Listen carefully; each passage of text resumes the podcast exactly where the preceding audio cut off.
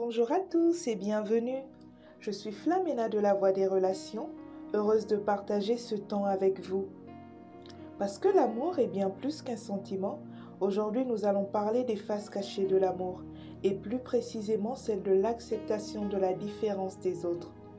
Le but dans ce podcast est de nous emmener à réaliser que l'acceptation de la différence des autres nous permettra de mieux vivre nos relations. Vous êtes prêts? Allons-y. Comme vous le savez, nous sommes tous différents les uns des autres et personne n'est parfait. La parole de Dieu nous dit que l'amour est le lien de la perfection. Naturellement, lorsque nous aimons, nous acceptons les différences des autres. Mais il peut arriver dans les relations que la révélation de certaines différences soit source de frustration. La question que l'on peut se poser est comment devons-nous nous comporter lorsque nous sommes frustrés par le comportement de l'autre? Lorsque vous êtes dans cette situation, l'attitude à avoir est d'en parler.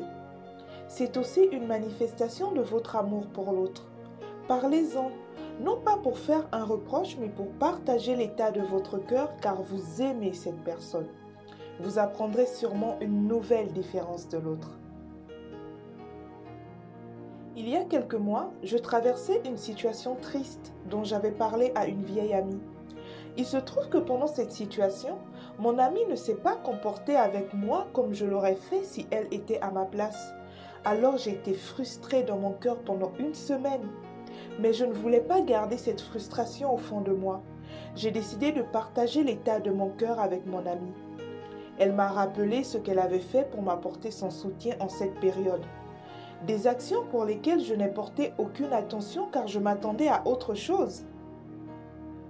Pendant la conversation, l'on découvrait ensemble nos différentes manières d'exprimer notre amour et surtout les attentes de l'une envers l'autre.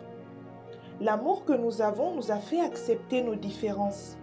Désormais, malgré nos différences, nous saurons comment agir l'une envers l'autre dans ce type de situation. L'amour que j'ai pour mon amie m'a poussé à avoir cette conversation avec elle pour lui partager l'état de mon cœur.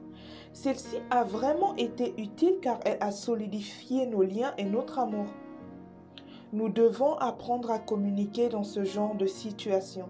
Ne craignons pas d'évoquer nos traits de personnalité avec nos amis.